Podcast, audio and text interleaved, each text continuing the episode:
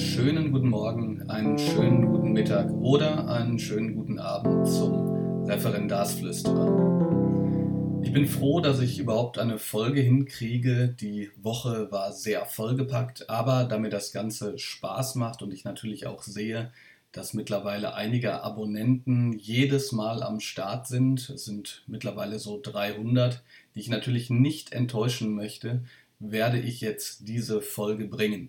Es geht um Lehrproben.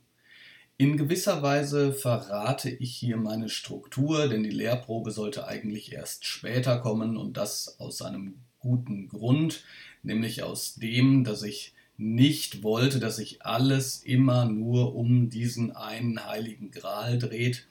Dennoch werde ich jetzt darüber sprechen, weil ich schon seit längerer Zeit über einem Artikel gebrütet habe, den ich dann auch tatsächlich gestern in meinem Blog publizieren konnte. Und das bietet sich einfach an, jetzt wo ich darüber gerade noch frisch reflektiert habe, darüber zu sprechen. Am Ende der Folge, wenn ich dran denke, werde ich ähm, so eine neue kleine Kategorie einführen, nämlich der kleine Tipp am Rande. Ich hoffe, das gefällt euch, wenn ab und zu einfach mal ein kleiner Tipp kommt, äh, über den ich selber vielleicht auch gerade vor kurzem erst gestolpert bin. Der Podcast selbst ist jetzt wieder mal nur für mich. Ich hoffe, dass ihr beides ganz gut findet, also den Dialog auf der einen Seite oder meine Monologe auf der anderen Seite. Ich denke, dass da eine Waage nicht schlecht ist, also wenn man sowohl das eine als auch das andere macht.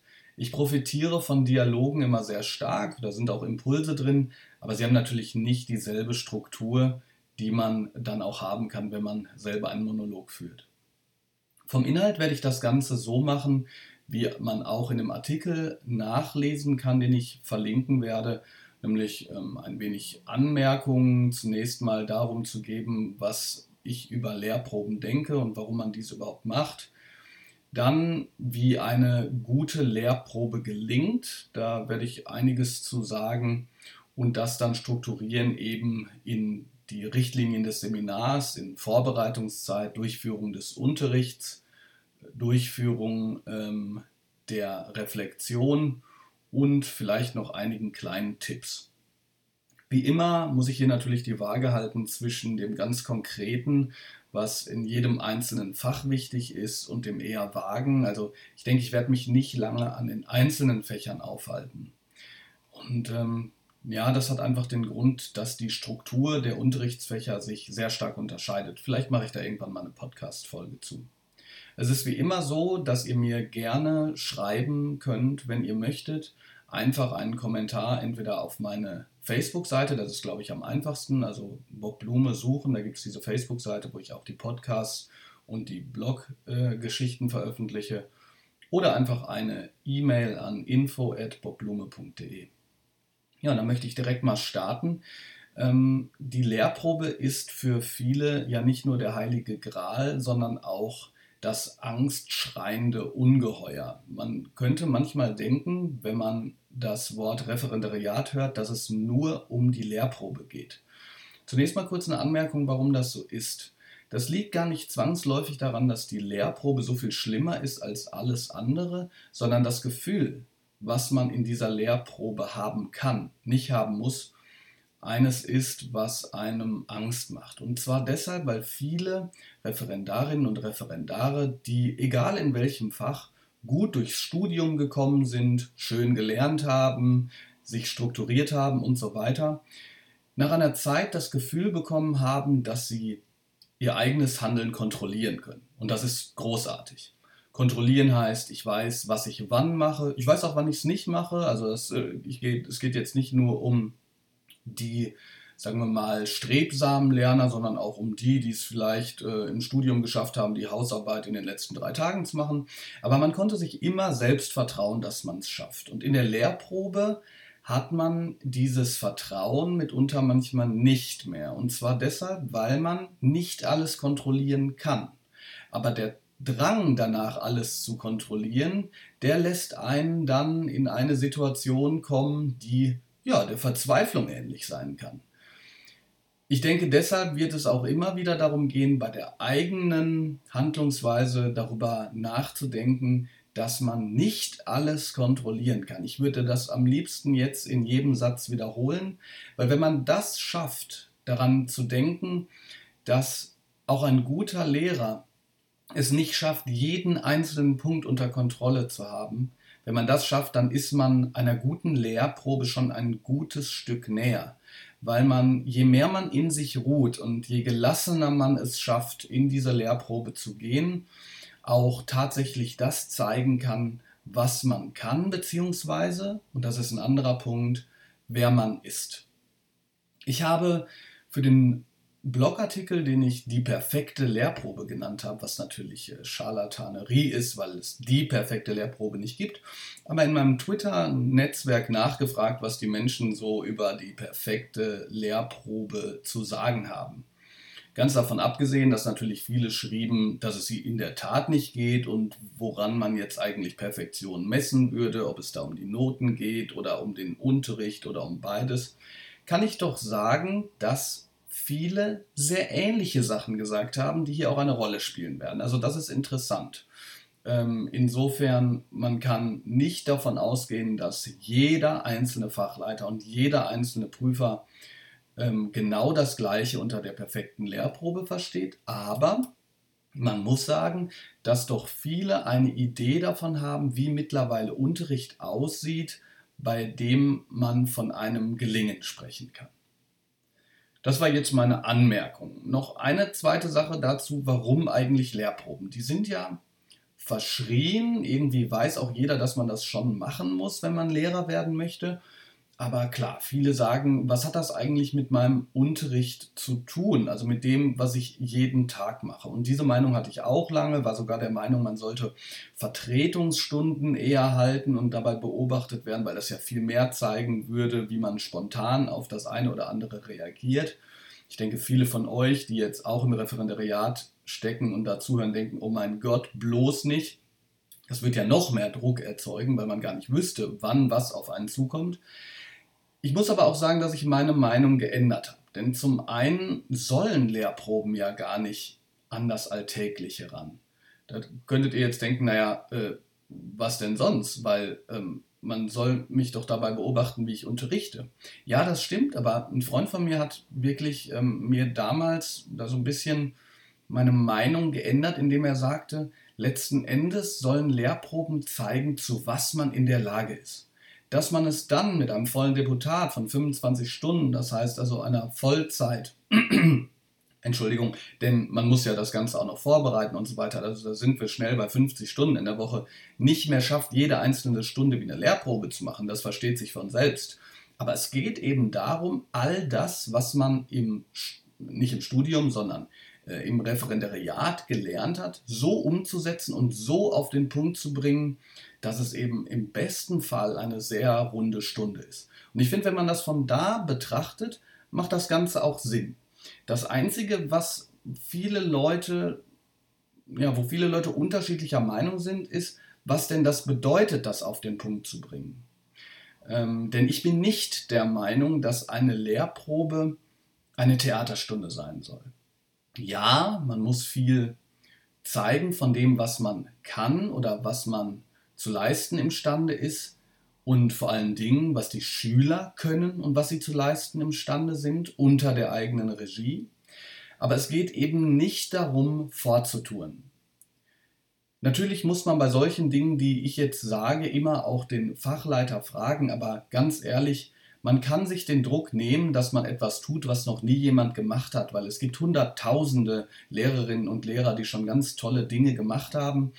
Und in meiner Zeit als, Ausbildungs-, als Teil des Ausbildungspersonalrats in Freiburg im Jahre 2012, da haben mir äh, Seminarleiter immer wieder bestätigt und auch Prüfer, ähm, ältere Prüfer, die über Jahre Lehrproben von Referendaren gesehen haben, dass es auch um ähm, ökonomisches Handeln geht. Das heißt, wenn jemand eine Lehrprobe sieht, die grandios etwas zeigt an einem Modell, an dem man eine Woche gesessen hat, dann kann es schon auch sein, dass der ein oder andere sich fragt, wie man sowas als Lehrer denn zu leisten imstande wäre. Also, ich beziehe mich darauf, was man gelernt hat und was man dann in der Lehrprobe zeigt, auf all das, was mit dem Unterricht zu tun hat.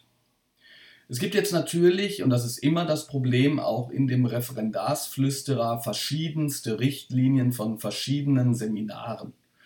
Das Seminar Freiburg hat damals im Jahre 2012 Richtlinien für sehr gute Lehrproben ähm, herausgegeben, auch ein wenig mit, ja, ich will nicht sagen mit dem Druck, aber mit der Diskussion des Ausbildungspersonalrats und anderer Referendarinnen und Referendare. Und das gibt einen ganz guten Einblick darüber, was man eigentlich alles leisten muss. Ich möchte jetzt ungern alles vorlesen, was für die Note sehr gut definiert wird, aber ich sage mal den Mittelteil, nämlich das, was bei der Durchführung dort gefordert wird. Da steht souveräne, situationsadäquate, in hohem Maßen zielorientierte Gestaltung des Unterrichts, besonders überzeugender, kreativer und ökonomischer Einsatz gehaltvoller, die Schüler aktivierender Materialien oder Medien, präzise und lebendige Unterrichtssprache, variationsreicher, situationsgerechter Einsatz körpersprachlicher Signale, authentisches, respektvolles, die Schüler in besonderer Weise motivierendes Auftreten. Also ihr merkt schon, dass diese Seminarrichtlinien nur für den Mittelteil, das andere kann man gerne auf dem Blog nachlesen, schon gehörig dem Referendar oder der Referendarin was abfordern. Ähm, ihr merkt aber auch, dass zum Beispiel kreativ und ökonomisch in einem Satz gesagt werden. Wo ich mich auf jeden Fall darauf beziehen möchte, ist, dass so etwas wie Körpersprache, variationsreiche Signale, lebendige Unterrichtssprache, all das sind Dinge, die man ja nicht an einem Tag lernt. Und ich spreche jetzt ganz bewusst von Lernen, denn ich habe zum Beispiel damals auch mit Referendarinnen und Referendaren ähm, zusammengearbeitet, die zum Beispiel, und das ist jetzt ein Beispiel von vielen, Probleme damit hatten, variationsreiche Rückmeldungen zu geben. Also nicht nur zu sagen, ja gut oder okay oder das ist sehr gut. Und das ist aber durchaus etwas, äh, was in verschiedenen Fächern eine Rolle spielen kann. Denn wenn die Schülerinnen und Schüler die ganze Zeit nur mitkriegen, dass alles, was sie sagen, ich, ich mache jetzt mal das Positivbeispiel, dass alles sehr gut ist, dann wird es irgendwann äh, inflationär. Dann weiß ja keiner mehr, was jetzt wirklich sehr gut oder geht es einfach nur darum, dass ähm, der Lehrer nicht weiß, was er sonst sagen soll.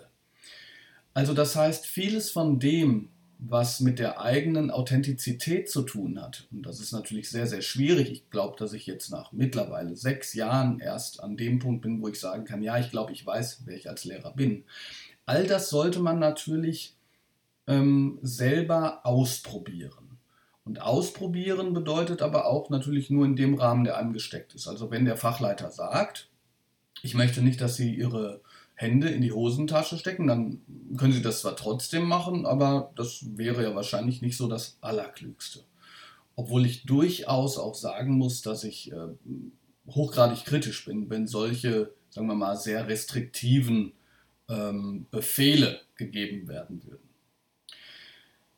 Zur Vorbereitungszeit. Ähm, bei der Vorbereitungszeit möchte ich vor allen Dingen eine Sache sagen, und zwar am besten geht es, wenn man nicht die komplette Zeit braucht.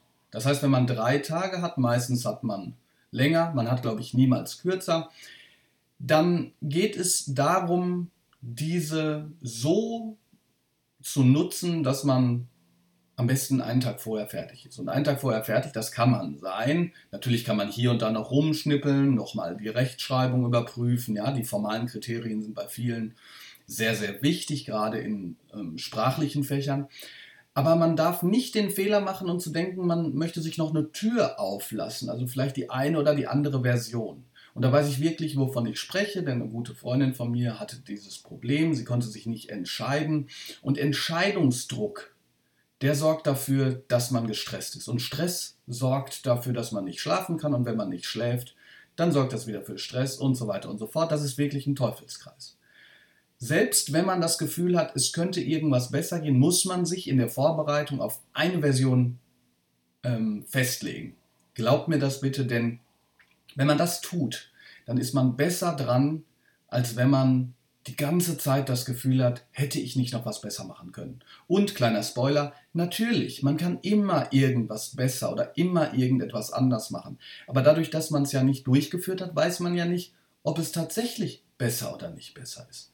Das heißt, wenn man fertig ist und gute Freunde bzw. Kollegen oder Referendarskollegen hat, die da mal drüber geschaut haben und gesagt haben, ja, das passt, dann sollte man denen und sich selber glauben, und dann auch damit aufhören, sich selber fertig zu machen. Bei der Vorbereitung der Unterrichtsstunde selbst geht es mir immer um ein Wort. Funktionalität. Also, bei jedem Teil, den man für den Unterricht vorbereitet, geht es darum, dass er funktional eingesetzt wird. Das heißt, dass er eine Funktion erfüllt. Und eine Funktion erfüllen kann jeder einzelne Teil nur, wenn er einem anderen dient. Wir gehen jetzt davon aus, dass jeder Unterricht, der gezeigt wird, zwei Dinge erfüllen muss. Erstens, er braucht einen schülerzentrierten Kern. Denn die Fachleiter wollen sehen, dass man den Schülern ermöglicht, durch das, was sie tun, eine Kompetenz zu erlangen. Das ist wichtig, weil die Zeit, in der der Lehrer vorne steht und sozusagen 20 Minuten von 45 Minuten selber erzählt, die ist vorbei. Gleichzeitig brauchen wir natürlich trotzdem eine Zeit, in der der Lehrer zeigt, dass er Impulse geben kann, nachfragen kann, die Schülerinnen und Schüler in respektvoller Form auffordert, etwas zu tun und so weiter und so fort. Das heißt aber für mich und für meinen Unterricht, dass ich einen schülerzentrierten Kern der Stunde zunächst einmal isoliere und alles andere, also den Einstieg, den Transfer am Ende oder die Präsentation, daran anschließe, nicht umgekehrt. Denn wenn ich meine Stunde mit dem Einstieg plane, also beginne zu planen, dann kann der ja noch gar nicht funktional sein. Und dann kann das der grandiose die grandioseste äh, Einstieg, ein, der grandioseste Einstieg sein, den es jemals gab. Wenn man hinter im Reflexionsgespräch gefragt wird, warum dieser Einstieg, und er hat nichts mit der eigentlichen Erarbeitungsphase, also dem, wo man im besten Falle als Lehrer gar nicht ähm, im Mittelpunkt ist, sondern wo die Schüler eben arbeiten, der hat gar nichts damit zu tun, dann ist eben selbst dieses Feuerwerk am Anfang nur ein kleines Randfeuer und der Fachleiter würde zu Recht fragen, wieso haben Sie das denn dann gemacht? Das bedeutet also, bei der Vorbereitung der Unterrichtsstunde für die Lehrprobe muss alles in hohem Maße funktional sein. Im besten Fall also muss man wissen, welche Kompetenzen aufgebaut werden sollen, welche Phase diese Kompetenzen im Besonderen fokussiert, wie die anderen Teile daran anhängen welche Progression man hat. Also Progression bedeutet in dem Fall, wie baut das eine auf, de, auf dem anderen auf. Und dann erst würde man beginnen darüber nachzudenken, welches Material brauche ich dafür und welche Methode brauche ich, um das Material beispielsweise den Schülern an die Hand zu geben oder welche Methode möchte ich gerne wählen, um eben diese Kompetenz zu stützen. Nicht andersrum. Ich sehe immer wieder auch in den Facebook-Gruppen, dass Leute sagen, ich habe hier eine Methode und jetzt will ich irgendwie ein Thema dafür haben. Das funktioniert nicht. Das kann zwar funktionieren, aber wenn man versucht, das Thema in eine Methode zu pressen, dann kann man am Ende im Reflexionsgespräch ja nicht sagen, wie das eine zum anderen geführt hat. Das heißt, ich würde schon von Beginn an damit anfangen, ähm, zunächst mal zu überlegen, was ist der schülerzentrierte Kern. Und das ist übrigens auch etwas, was mir jeder, und zwar Fachleiter, andere Lehrer, egal welcher Fächer und so weiter, über Twitter jetzt mitgeteilt haben. Es geht darum, zu zeigen, dass man Schülerinnen und Schülern etwas ermöglichen kann. Einer sprach von ähm, Potenzial der Schüler entfalten lassen. So. Und wenn man das jetzt so vorbereitet hat und es geht in die Durchführung der Unterrichtsstunde, dann geht es eben natürlich darum, irgendwie die Gelassenheit zu erlangen. Und Gelassenheit erlangt man nur, wenn man sich frühzeitig entschieden hat, habe ich schon gesagt, und dann in der Stunde den Fokus nicht verliert. Und den Fokus nicht zu verlieren bedeutet, man muss immer darüber nachdenken, für wen man das eigentlich macht. Und man macht das für die Schülerinnen und Schüler. Das heißt, im besten Falle ignoriert man die Personen, die dort hinten drin sitzen. Bei mir war das damals so, ich weiß nicht, wie ich es geschafft habe, aber ich konnte auch da sozusagen nett lächeln, weil da sitzt nur mal einer, da kann man ja nicht so tun, als, als wäre da ein Geist, sondern ich habe schon auch zugewandt gelächelt, wie ich das gemacht habe. Aber es geht darum, die Beziehung zu den Schülerinnen und Schülern, die man im besten Fall aufgebaut hat, ähm, auch weiterzuführen. Und eben nicht darauf zu bestehen, dass etwas in einer Sekunde genauso funktioniert, sondern präsent zu sein, auf Schülerfragen einzugehen und sich mit dem, was die Schülerinnen und Schüler zu sagen haben, zu beschäftigen. Das ist wahnsinnig schwierig, wahnsinnig schwierig, weil man die ganze Zeit denkt, oh Gott, was sage ich jetzt, wie sage ich es und so weiter. Aber das hat man vorher gelernt. Ja? Das ist sozusagen in der Lehrprobe, ich sage jetzt mal, zu spät. Es geht darum, das, wie man mit den Schülerinnen und Schülern ist, auch umzusetzen.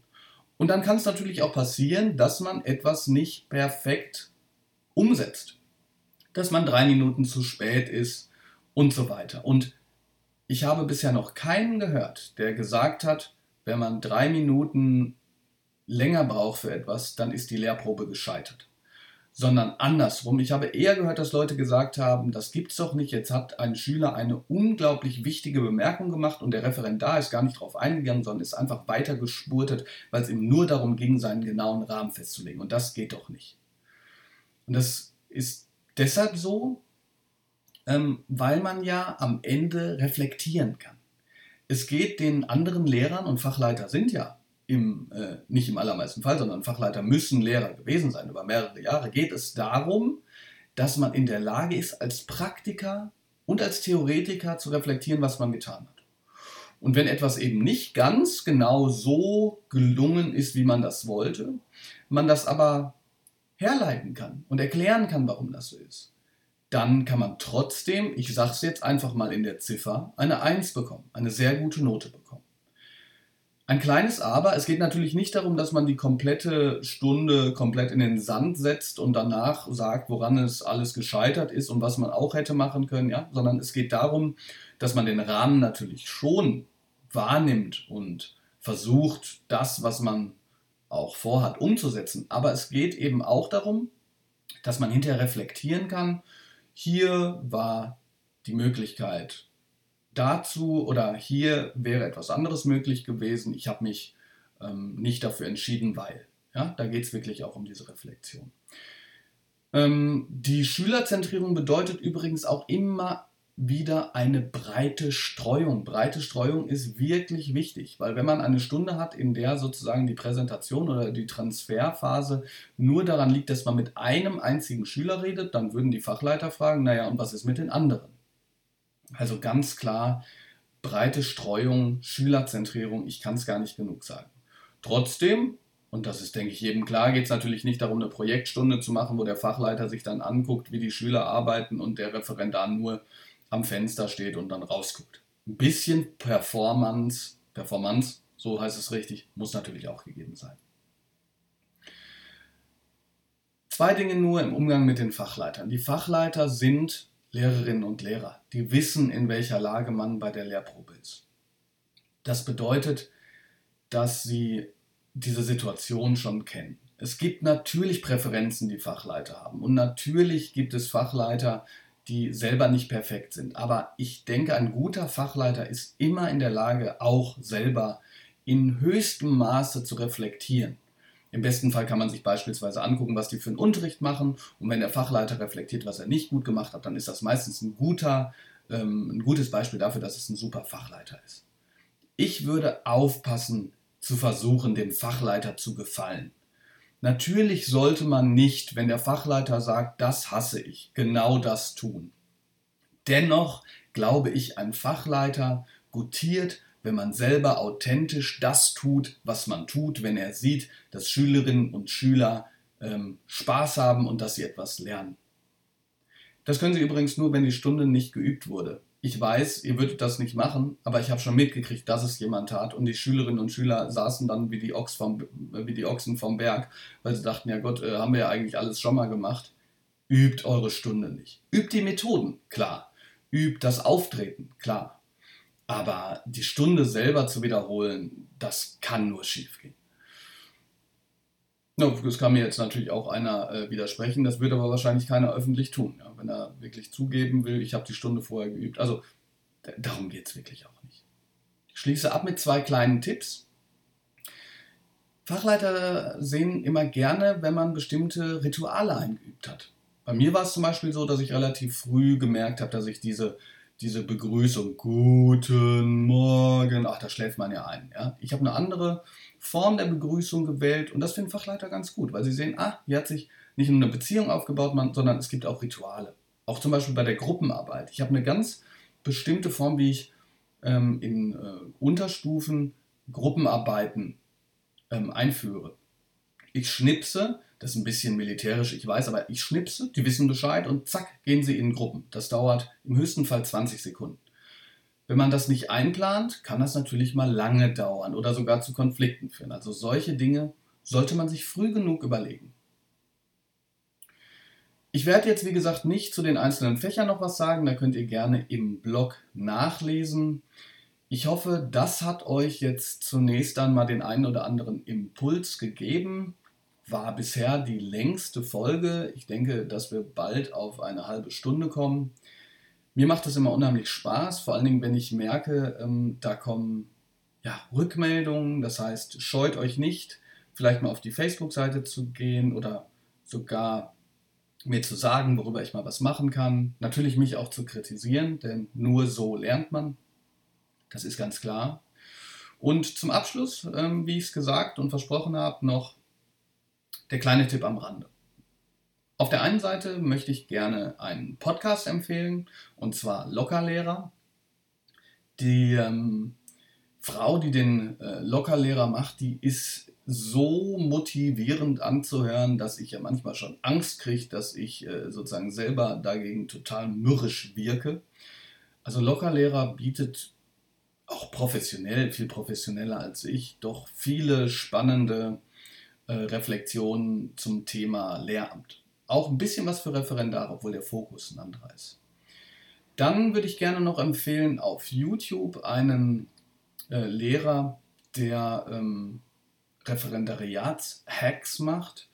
Ähm, Ernst Neumeister heißt er, der ist aus Berlin. Schaut euch das mal an. Ich bin, ich habe mit ihm ein bisschen geredet bei den äh, Hacks Nummer 3 zum Beispiel geht es auch um Lehrproben. Da würde ich ihm bei der Nummer 2 ein bisschen widersprechen, aber das macht ja nichts. Ähm, es geht ja darum, viele Perspektiven zu haben.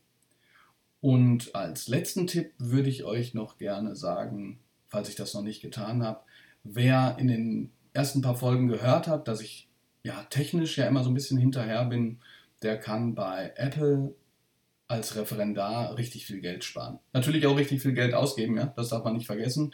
Ich bin Appleianer, ähm, aber ich dachte, ich sage das mal, weil ich äh, in letzter Zeit immer wieder mitgekriegt habe, dass Leute ähm, viel zu viel Geld ausgeben, obwohl sie eigentlich wirklich auch was sparen können. Ich hoffe, das Ganze hat euch gefallen. Wenn ihr möchtet, lasst mir eine Rezension da. Mittlerweile gibt es ein paar. Das ist fast schon ein bisschen äh, übertrieben weil äh, es wirklich gute Rezensionen gibt. Ich glaube das einfach mal, aber ja, wenn euch was nicht gefällt, gefällt, ist es natürlich auch super, wenn ihr mir sagt, warum das so ist. Feedback hilft ja immer, dass man dann auch besser werden kann. Ich wünsche euch einen ganz schönen Tag, je nachdem, was ihr macht, oder eine schöne Woche. Und ja, man hört voneinander. Viel Erfolg bei dem, was ihr jetzt macht. Euer Referendarsflüsterer.